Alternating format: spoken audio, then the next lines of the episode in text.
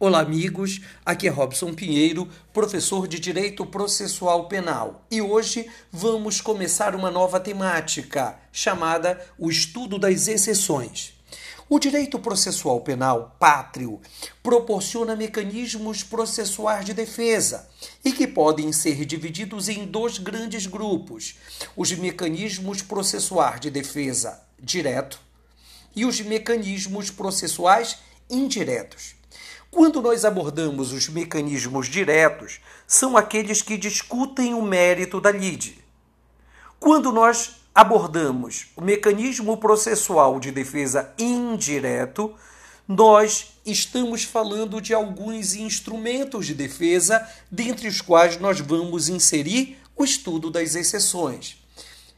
A exceção é um mecanismo processual pela, pelo qual o acusado exerce defesa indireta, provocando a apreciação da matéria que pode levar à extinção ou ao retardamento de seu exercício.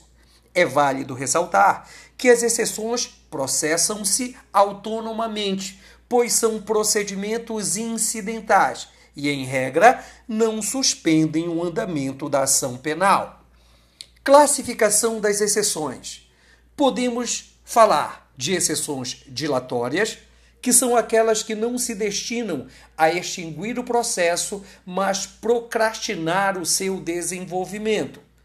As exceções peremptórias são aquelas que, se procedentes, destinam-se à extinção do processo, como, por exemplo, a exceção de coisa julgada e a exceção de litispendência.